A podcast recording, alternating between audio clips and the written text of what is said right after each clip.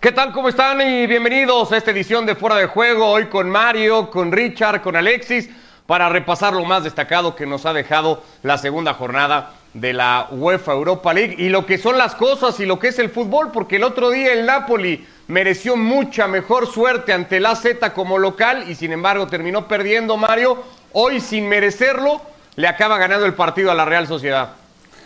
Hola, ¿qué tal? ¿Cómo le va a todo? Bueno, partidos son partidos y nunca se puede decidir que el que perdió la vez pasada va, a volver a perder esta semana.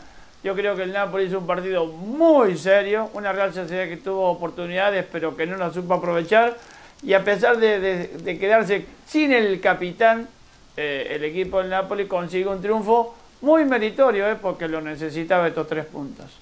Sí, necesitaba cambiar un poco el chip, sobre todo en competición europea para como se había presentado. Pero si coincidíamos en eso, Alexis, la semana pasada diciendo mucho castigo para el Napoli, el resultado en el San Paolo, hoy hay también muchísimo castigo para la Real Sociedad.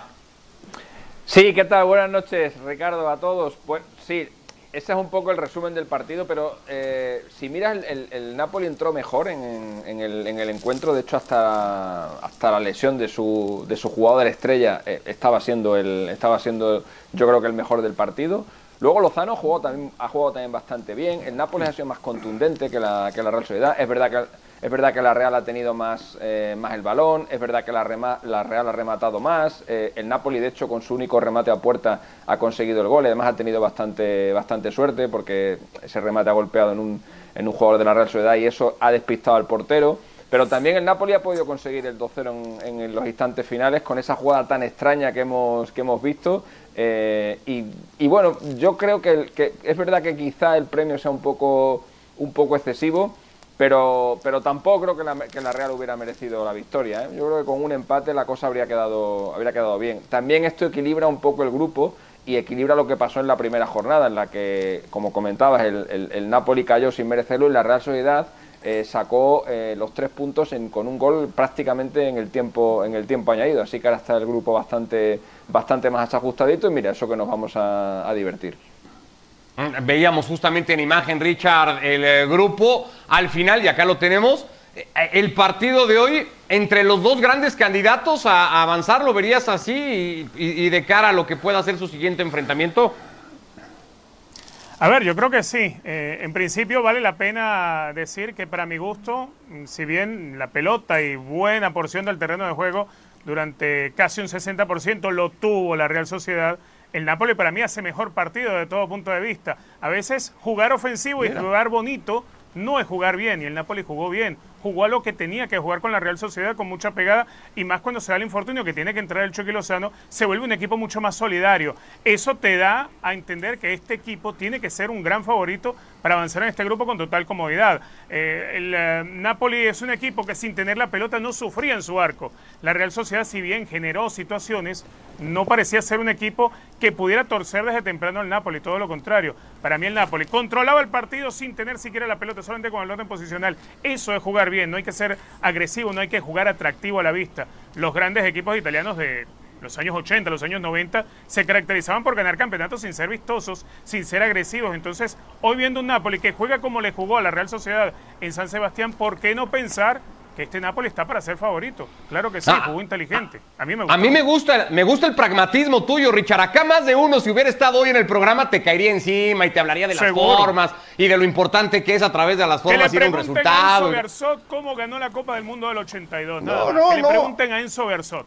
A mí me gusta eso, pero bueno, acá lo hemos debatido muchas veces, Mario, y no sé si es un debate a veces sobrevalorado, ese de la posesión de pelota y de cómo propones y qué buscas hacer desde tu estilo en el partido, si al final el resultado te acompaña o no, y eso es lo que va a terminar mandando, nos guste o no nos guste muchas veces. Al final vamos a tener que ser realistas y resultadistas, porque acá lo que manda son los resultados.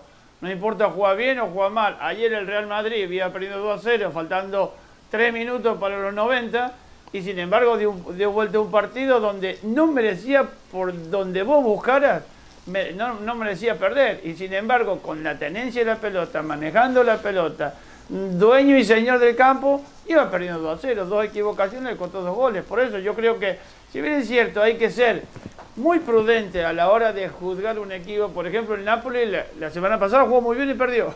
Esta semana no jugó tan bien como la semana pasada, pero sacó un resultado positivo.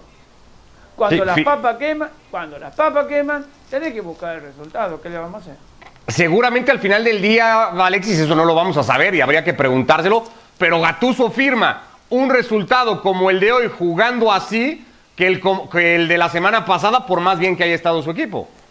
Es que eh, yo estoy bastante de acuerdo con lo que ha dicho, con lo que ha dicho Richard, ¿eh? porque el, el, Napoli, lo he comentado también cuando estaba analizando el partido, que, el, que el, Napoli, aunque haya tenido menos el balón, ha sido más contundente y la contundencia en el fútbol es, eh, es básica. Aparte, hay una cosa que es tener el control del partido, que no necesariamente significa tener el control del balón, sobre todo cuando marcas pronto, como le ha ocurrido al Nápoles, que ha marcado rápido en el, en el comienzo del segundo tiempo, y evidentemente el que tiene en ese momento que proponer, el que tiene que buscar el empate, es rápidamente el que toma la iniciativa del partido. Eso no significa que la Real Sociedad estuviera controlando el partido, significaba que tenía el balón porque el Nápoles se lo estaba dando para esperarle, para esperarle a la contra, ¿no? Eh, que es lo que hacen muchos equipos, pues eh, no solamente el, no solamente el Napoli hoy en día y es así como se consiguen las, las victorias. Así que estoy bastante de acuerdo en que el partido del Napoli no ha sido tan malo como, como, pueda, como pueda parecer y si tuviéramos que decidir a los puntos, aunque la Real haya tenido más posesión, yo le daría la victoria al Napoli. Mira tú, eh, eh, es otro buen argumento. Eh, bueno, si eso ha pasado en San Sebastián en este partido, vamos a analizar lo que ha dejado el resultado para el equipo de José Mourinho. Su primer descalabro en los últimos 10 partidos que ha disputado, llega en competición europea, vuelve a llegar Alexis con Gareth Bale en el campo, titular por segundo juego. Los dos han sido en esta competición de Europa League. Y tendríamos que decir de nueva cuenta, pues bastante desapercibido el galés. Sí, otra vez más, ¿no? Eh, le va a costar, le va a costar entrar porque lleva muchísimo tiempo sin, sin jugar, eh, porque ha estado mucho tiempo parado en el, en el, Real Madrid. Los únicos partidos que ha jugado en los últimos meses han sido con la selección de Gales y tampoco han sido partidos eh, excesivamente buenos los que ha hecho Gareth Bale. Ha salido Mourinho con bueno, con un equipo semititular, ha dejado fuera a Huminson y a Harry Kane, los ha tenido que ha tenido que recurrir a ellos luego en el segundo tiempo porque ya que el partido se le, se le iba. Y sí, es un, es un tropiezo del, del Tottenham, el segundo que tiene esta temporada, solamente había perdido un partido contra el Everton en la primera jornada de la, de la Premier League, la primera vez que Mourinho debutaba en una Premier sin ganar o, perdiendo eh, y bueno pues le ha vuelto a, le ha vuelto a suceder lo que pasa que bueno eh, tanto en la Europa League como en la, en la Champions, eh, eh, estas fases de grupo son muy largas, son, tiene, hay viajes muy largos, no, no este es el caso del, del, Tottenham, porque Bélgica es un viaje cómodo, pero sin embargo el Tottenham históricamente tiene muy malos resultados en Bélgica, donde no ha ganado nunca, eh, en seis partidos ha cosechado cuatro derrotas y, y, solo dos empates, y además en sus últimas tres visitas ha perdido, en las, ha perdido en las tres, el fútbol belga está en un momento emergente, no solamente la selección, en la que prácticamente todos juegan fuera de, del país, pero también dentro de la liga, hemos visto hace muy poquito a dos equipos belgas en cuarto de final de la, de la Europa League. Eh, y bueno, decía que, que, tanto en la Champions como en la Europa League, esta fase de grupo lo único que hay que hacer es pasar. Eh, porque lo gordo viene a partir del mes de, mes de febrero y marzo, y ahí ya sabemos que, que Mourinho eh, sabe lo que tiene que hacer. Ya ha ganado una Europa League hace, hace tres años, y esto es intentar pasar el expediente, no, que no haya ningún tropiezo, no quedarte aquí y, ya está. Y yo creo que el, que el Tottenham lo va a conseguir, porque vamos, es, es favorito en el grupo, claramente. Para eso tendrá que evitar errores tan grotescos como el que comete Ben Davis. Y, no sé, Richard, si también entender que no es un plantel tan profundo y que no se puede prescindir de jugadores tan importantes como particularmente, pues evidentemente lo son eh, eh, eh, Harry Kane y Hyun Min Son, los dos motores que mueven todo lo que pueda hacer ofensivamente este equipo. Yo voy a ir un poquitito más allá, Ricky. a ver, si tienes un equipo si bien quieres decirlo, un poco limitado en cuanto a la profundidad del plantel, tiene jugadores que son importantes. A ver, no es Gareth Bale un jugador de equipo chico, un jugador de equipo grande, un jugador grande. Hyun Min Son no es jugador de equipo chico. Harry Kane no es jugador de equipo chico. Pero Mourinho, aunque los tenga en el banco y cuando los trae al partido, los hace seguir jugando como equipo chico. Mourinho es para mí el gran responsable, no de la derrota, porque la derrota ¿es técnico de equipo chico Mourinho, Richard? no, hoy demostró, hoy jugó como equipo chico. No digo que lo sea, porque salió o sea, a ver, Mourinho dirigió el Madrid, dirigió el Chelsea, hizo grandes cosas, salió campeón de Europa con el Inter, con el Porto también, pero lo que hoy demuestra, es, eh, y cuando digo hoy no me refiero al partido de hoy exclusivamente, sino a lo que viene siendo la temporada, más allá de que termina ganando el fin de semana el Burnley, cómo sufrió el Tottenham Hotspur contra el modesto Burnley. A mí lo que me, lo que me da a entender, o que Mourinho se ha ido desfasando, no se ha ido modernizando en sus ideas, en su forma de trabajar. Si Gareth Bale llega y todavía no se adapta al equipo o a lo que pretende o a la idea de José Mourinho, el único responsable es José Mourinho, no es nadie más.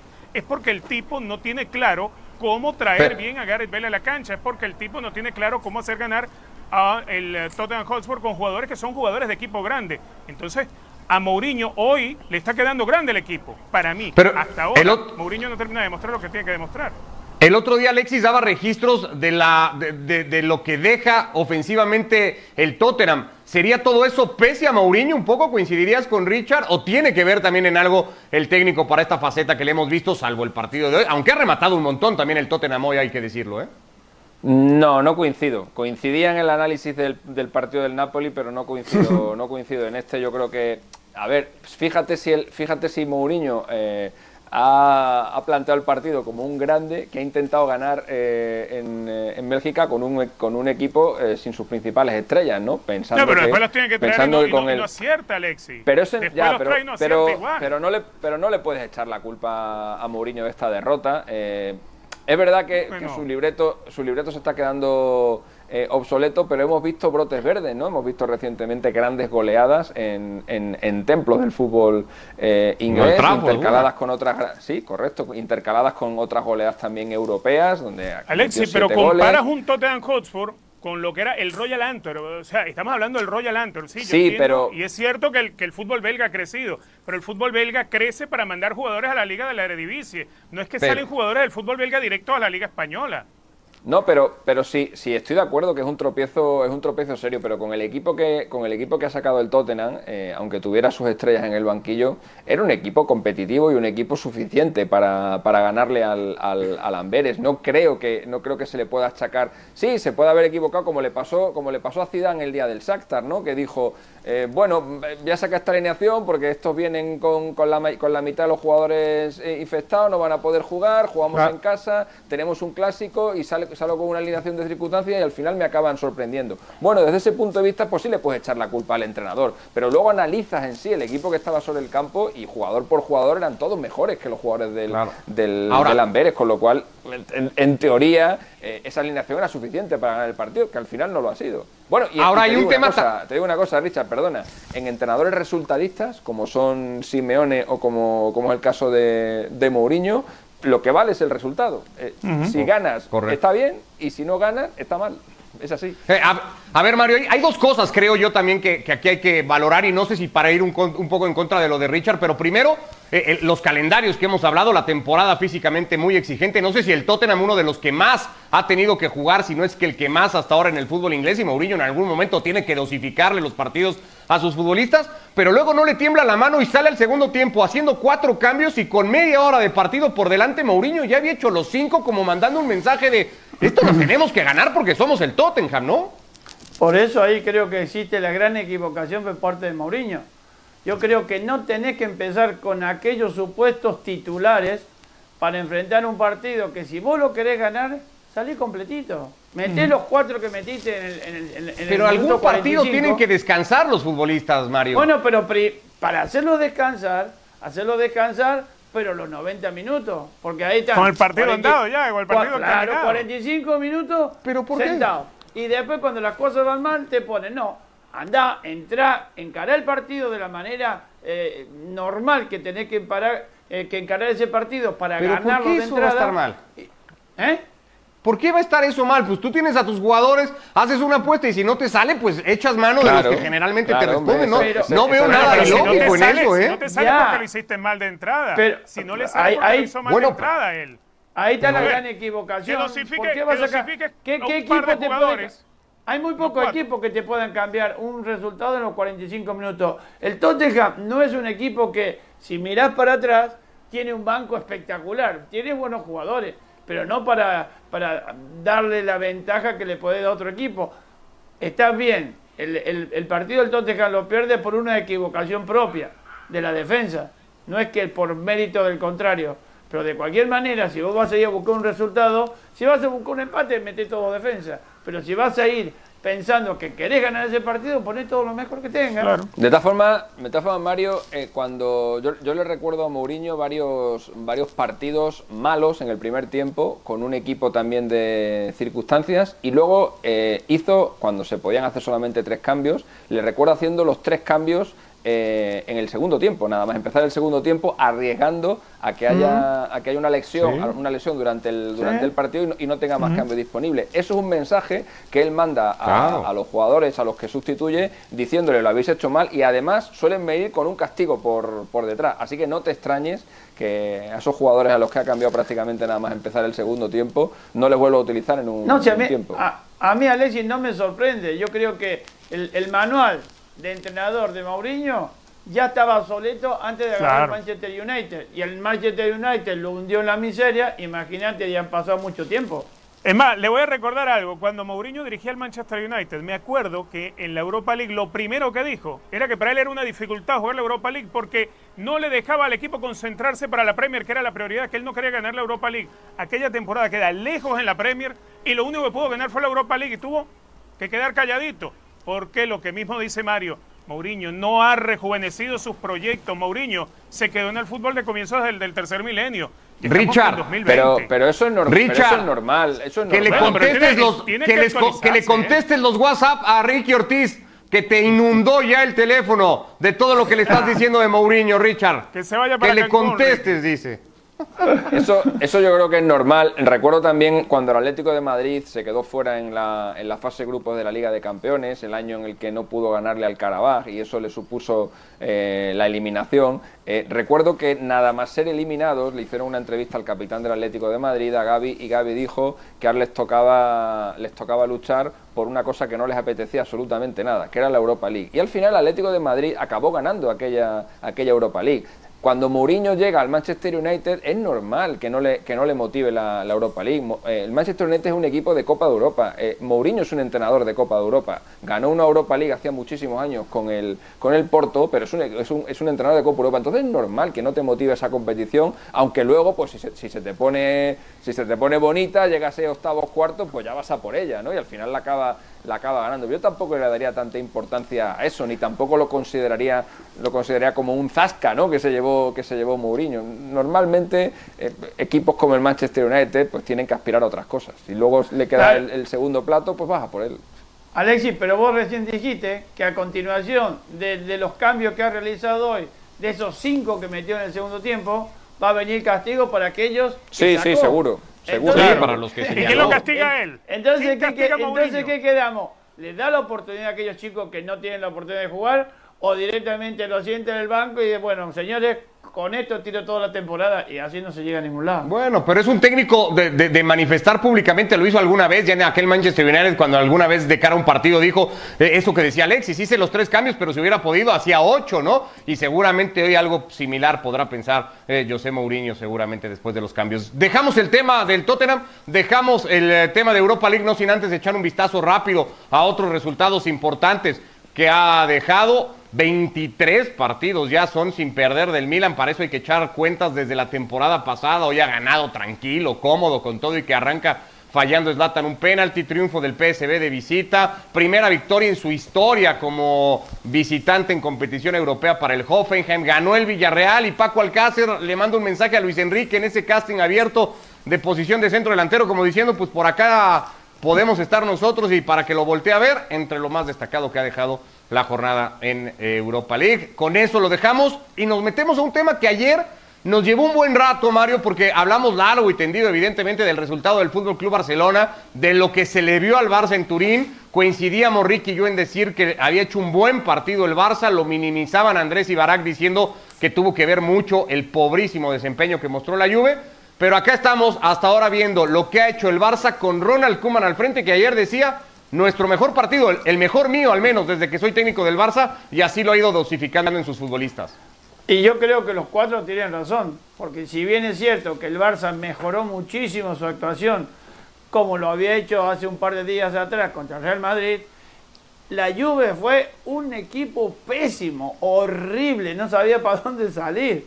Por eso te digo que tienen razón los dos. porque ha agarrado Kuman un equipo que estaba está desarmado, no, no, no, tiene ese espíritu guerrero, no se lo ve con esas ganas que se le veía anteriormente, yo no sé lo que estará pasando en el vestuario, ahora a lo mejor lo vemos más contento a Messi porque ya el presidente se fue, yo no sé si será eso o no será eso, pero bueno, yo creo que el Barcelona hizo muy buen partido, no lo vamos a negar, y también ayudó mucho la Juve para que el Barcelona resucitara de la ceniza del, del mal partido que había hecho, bueno, del mal partido, no, del mal resultado, digamos, del Real Madrid, porque el Barcelona, realmente este Barcelona no asusta a nadie. ¿eh?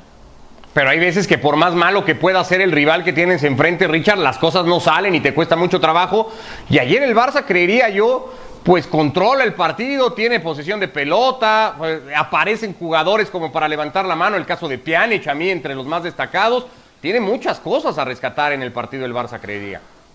Tiene muchas cosas a rescatar, pero yo estoy de acuerdo por un lado que también es por el rival que tiene delante. A ver, eh, se le da el partido ideal, luce el Barcelona, pero es por lo patético que era el equipo de Pirlo. A ver, Barcelona podía aplicar presión en la salida eh, de la Juventus con total comodidad y la Juventus no tenía forma de encontrar un hombre para desprenderse, un, cuadrado, por ejemplo, que pudiera encontrar camino por la banda. Todo eso lo tapaba bien Barcelona con la presencia de chicos jóvenes, como el caso, ver lo que hace Dembélé, lo que hace Pedri, eh, el colocar a Messi de a ratos en ese puesto de media punta, que parece que es lo que intenta con insistencia Ronald Koeman, lució bien frente a la Juventus, pero no le luce con todo el mundo, no le lució con el Real Madrid. Eh, ayer ese partido no se hubiese jugado contra una Juventus que tuviera un fútbol tan pobre como el que ofreció el equipo de Pirlo, y yo creo que Barcelona no, hubiese lucido. Lució lo que lució, pero por el rival que tenía delante, que quizás por la chapa, por el nombre, no esperaba otra cosa de la Juventus, pero lo de la Juventus, repito, fue patético. Entonces, claro, hoy, hoy hablamos del gigante Barcelona frente a la Juventus por el apellido que tiene la Juventus, por la raza, por, por, por el pedigrí de Juventus, pero no por el equipo que estaba jugando ayer, no por el pobre espectáculo que ofrecía la Juventus. Barcelona sí, se vio muy bien, se vio controlando el partido, se vio dominándolo, pero a ver si eso lo puede dominar con un rival que haga algo un poquitito más de lo que hizo la Juventus. Esa es la duda que a mí me queda. Si de verdad eso sucediera con otro rival mostrando algo diferente, entonces yo diría, bueno, Kuman está empezando a encontrar la idea. Siguen siendo pocas las muestras de Kuman como técnico del Barça, pero eso no, Alexis, el mejor partido que ha jugado con el holandés como técnico.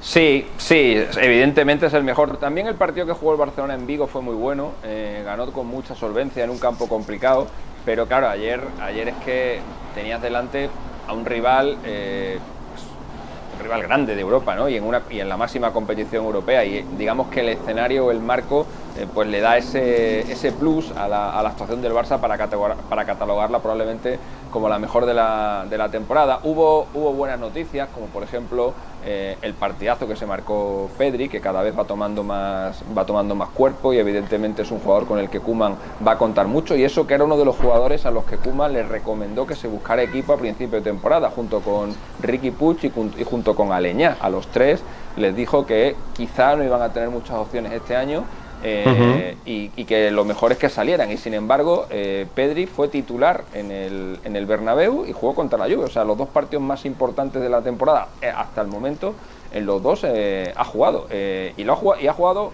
bien ayer, muy bien y regular el día del, el día del clásico. Hay otra, hay otra noticia mala para la Juventus y es que viendo a Pjanic y viendo el, el, desempeño de sus centrocampistas, eh, creo que se estarán echando las manos a la cabeza con el intercambio que han, con el intercambio que han hecho. Y, igual que yo no le quería echar la culpa a Mourinho, no toda la culpa de, de lo que de lo que ha pasado hoy con el con el Tottenham yo sí le echo mucha culpa de lo que sucedió ayer eh, a Pirlo. Me parece un entrenador eh, que, no tiene, evidentemente no, voy a descubrir nada diciendo que no tiene experiencia, pero es que eh, ayer eh, yo vi jugadores con la cabeza baja en la Juventus, cosa que yo no he visto en la vida, eh, a, la, Juve abandonarse de esa, de esa manera, ¿no?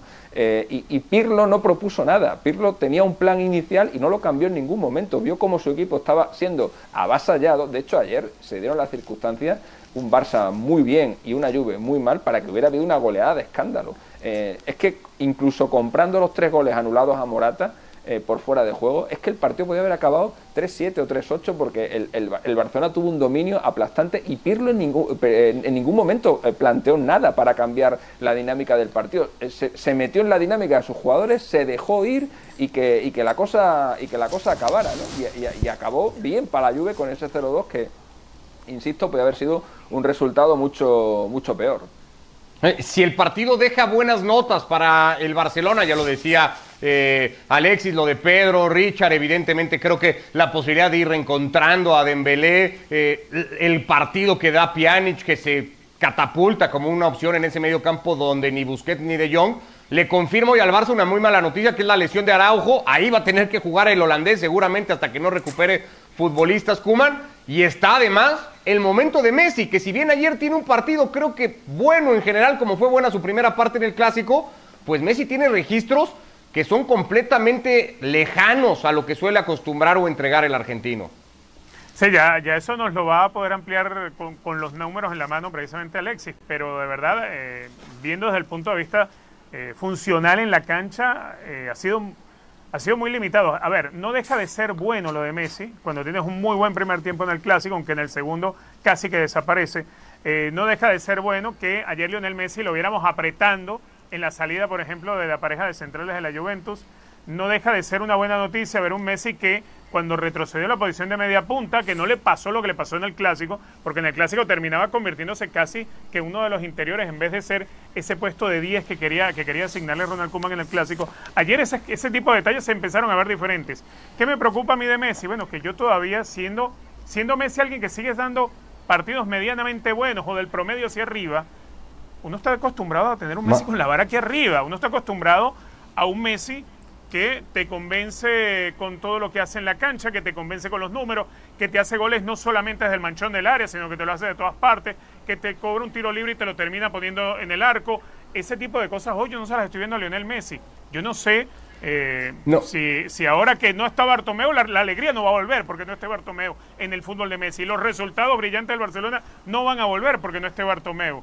Esto es un tema de, de funcionalidad y yo creo que Messi va a volver a, eso, no va a volver a tener el ritmo de antes. Seguramente no, está un año más viejo, pero por lo menos yo quiero verle alegría. Yo no le termino de ver a Messi jugando con alegría. Y eso es lo que a mí me preocupa. ¿Y tiene que ver Messi, Mario, o es un tema que tal vez planeó Kuman? Es decir, no sé si Kuman en algún momento dijo, pues planeamos un sistema de juego por si sí Messi se va y no lo tenemos más. Y entonces no sé si tenga que ver también el sistema que busca plantear el nuevo técnico del Barça o es un tema meramente de, Messi individual. El problema de Messi no, no es un problema, es una solución para cualquiera. Pero tal y como está hoy Messi, para mí ha, bajado un par de escalones. No es el Messi ese que, te revoluciona eh, un, partido, ni el que te encara o no es egoísta eh, se está tirando muy atrás para tener un poquito más de contacto con la pelota. A mí no me preocupa lo que Messi haga en, el Barcelona, te digo. Ese será un problema del Barcelona. A mí lo, que me preocupa es cómo llega a la selección argentina. Porque si bien es cierto, el Barcelona lo necesita, yo creo que la selección argentina lo, necesita más. Y hoy Messi, cuando él dijo, me quiero ir, se tenía que haber ido. Y Bartomeu, Bartomeu dijo, bueno, tráeme el dinero y aquel no, no, quiso traer el dinero. Pero Messi está triste. Messi no quiere jugar en el Barcelona. Se quedó por, por circunstancias. Pero yo lo veo muy mal anímicamente. Fíjate cómo festeja los goles. No es ese Messi alegre, no es ese Messi que, bueno, tampoco es que sonríe mucho, pero por lo menos era totalmente diferente cuando él se sentía bien y cómodo en la cancha. Eh, ¿Qué tan eh, lejos están los registros de, Messi a lo que venía dejando el argentino, Alexis? Bueno, eh, fuera de casa está bajando muchísimo el, nivel. De hecho, el, de ayer fue su segundo gol fuera de casa en los dos últimos años en la Liga de Campeones y el otro lo había logrado eh, en, Praga, ante el. Mm, dos goles, un rival muy, muy menor, ¿no? Eh, dos goles en dos años para Messi fuera de casa es una cifra ridícula, pero es que en la Liga Española eh, fuera de casa, gol que de verdad sirva para algo, no para el 3-0, para el 4-0, no metes hace más de un año. El gol con el que ganó el Barcelona en el, en el Calderón en el año, bueno, en el Calderón no, en el nuevo Metropolitano en el año 2000, 2019. Lo que pasa es que Messi juega bien siempre, porque podrá estar más o menos desmotivado, pero Messi, Messi sabe lo que hay que hacer con el balón, tiene criterio y evidentemente luce mucho en el, luce mucho en el campo, pero sí, efectivamente le falta, yo también le veo triste, yo también le veo no con la motivación necesaria y no es casualidad que los cuatro goles que hayan, marcado esta temporada hayan sido todos de, penalti. Ya veremos cuánto es capaz de levantar Messi y de seguir el camino que parece ha empezado a encontrar ayer en Turín el Fútbol Club Barcelona. Abrazo Mario, gracias Richard, un abrazo Alexis. Abrazo a Que les todos. vaya a todos Chao. muy bien. Hasta mañana, acá nos vemos en Fuera de Juego. Chao.